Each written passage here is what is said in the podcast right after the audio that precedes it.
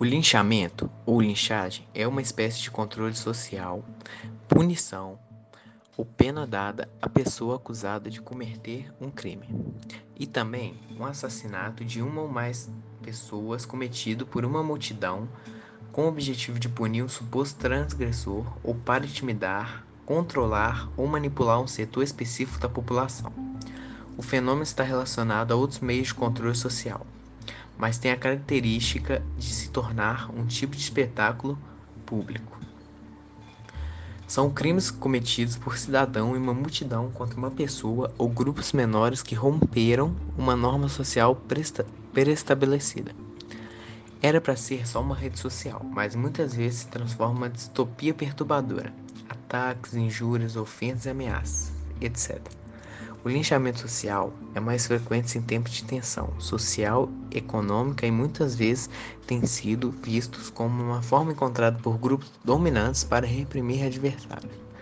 No entanto, esse tipo de assassinato também re resulta de preconceitos de longa data e práticas de discriminação que condicionaram a sociedade a aceitar esse tipo de violência como prática normais de justiça popular. Essa violência tem caráter vingativo de punir com força redobrada o suposto crime original. É uma forma de a sociedade julgar a ineficiência dos procedimentos oficiais de justiça. A hipótese mais provável é a, é a de que a população lincha para punir. Esse questionamento muitas vezes é provocado por um dos maiores gatilhos para o linchamento social, a intolerância.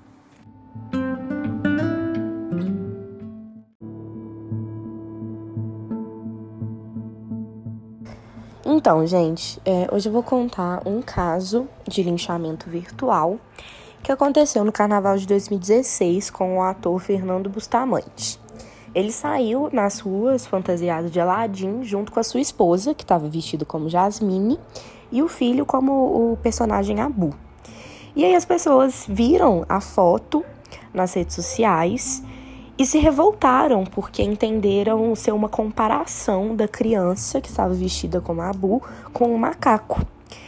E assim, não foi, o ator explicou que não foi a intenção, mas mesmo assim a imagem foi considerada por muitas pessoas ofensiva e resultou em agressões com a família e rotularam a família como racista e tudo mais. Eu acho que é importante sim a gente dar nossa opinião principalmente para rebater preconceitos nas redes sociais. Mas eu acho que essa cultura do cancelamento é, é muito errada porque, por exemplo, nesse caso foi super mal inter interpretado. E eu acho sim que a gente deve dar nossa opinião, mas rebatendo outras opiniões e não xingando e ofendendo aquela pessoa que pronunciou a opinião, entendeu? Igual aconteceu nesse caso, que as pessoas começaram a ofender a família e tudo mais. Então eu acho que a gente precisa analisar essa cultura do, do cancelamento e ver o quão, o quão as nossas palavras afetam a vida do outro, né?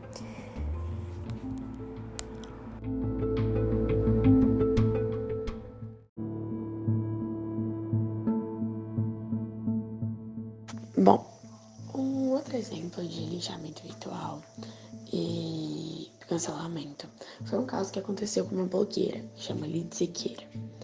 Ela fez uma festa no meio dessa pandemia e começou a receber vários ataques no Twitter, no Instagram e em outras redes sociais.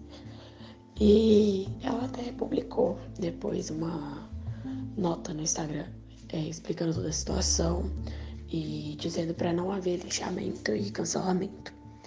Só que do mesmo jeito ela foi bastante atacada por, por pelo ponto de vista dos internautas tá meio que debochando da pandemia e tratando ela com uma menor importância.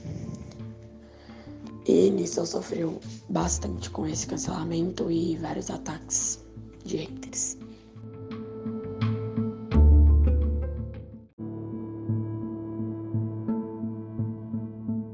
existe também outro tipo de lixamento que se assemelha aos casos que nós já contamos, mas é um lixamento mais próximo do cotidiano, mais rotineiro, que é o bullying.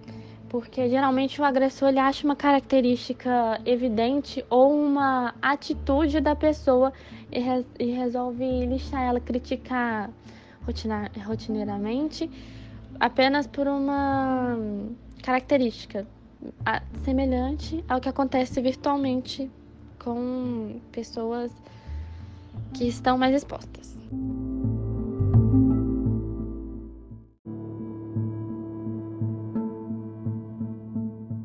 Bom, o lixamento virtual é um comportamento perigoso, porque pode interferir na vida daquela pessoa que está sendo exposta, já que as pessoas pensam que a internet é terra de ninguém, onde não tem regras e é um espaço livre.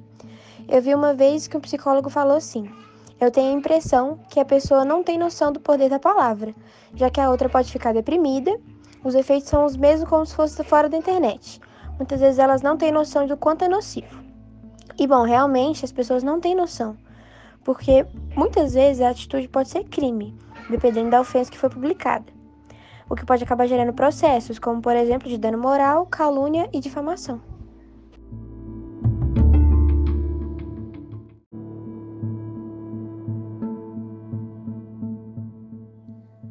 A fim de reverter a problemática que envolve a intolerância e o discurso de ódio nas redes sociais, são necessárias algumas ações. Cabe à Secretaria de Segurança Pública ampliar as delegacias especializadas em crimes virtuais, com eficiência, como nos estados do Paraná e de São Paulo. Além disso, é preciso orientar por intermédio de palestras e debates em escolas, pois são os instrumentos promotores da criticidade. Os jovens, que são os maiores usuários de redes sociais, a denunciar páginas que divulgam conteúdos discriminatórios Assim será possível combater a intolerância e o discurso de ódio nas redes sociais.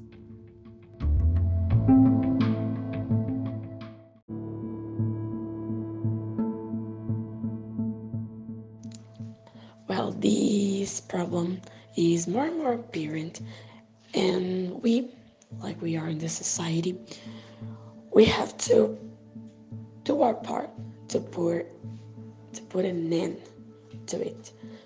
For this to happen, we must put ourselves in the other shoes and be content to solve our problems judiciously, taking into account that this will not change what has already happened, but that in fact it may even worse consequences.